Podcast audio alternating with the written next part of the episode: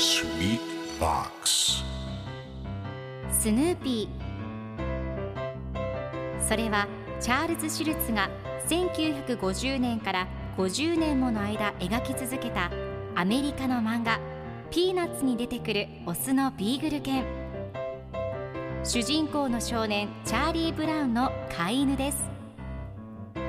気が弱くて自分に自信が持てないチャーリー・ブラウンをはじめいろんな個性を持つ子どもたちが繰り広げる人間模様に人生の哲学を感じるのは私だけでしょうか？Peanuts Dictionary Peanuts Dictionary.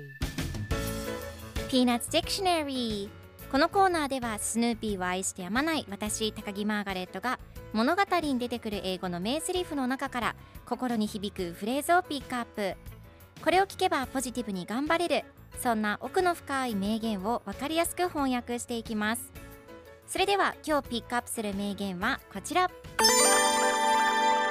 Aren't we fussy fussy fussy? Aren't we fussy fussy fussy? 細かいことにうるさすぎない？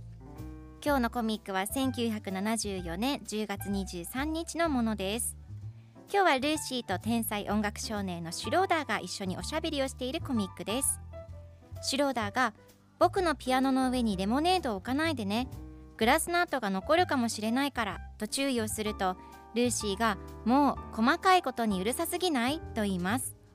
すると3コマ目ではシュローダーがピアノを持ち上げピアノに寄りかかっていたルーシーがガンと倒れてしまいます。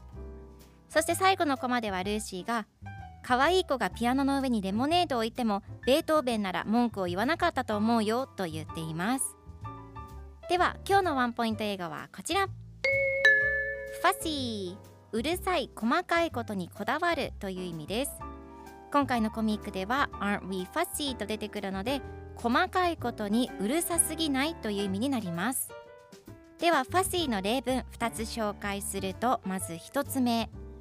着るものにうるさい。Fussy about clothes 2つ目。味にうるさい。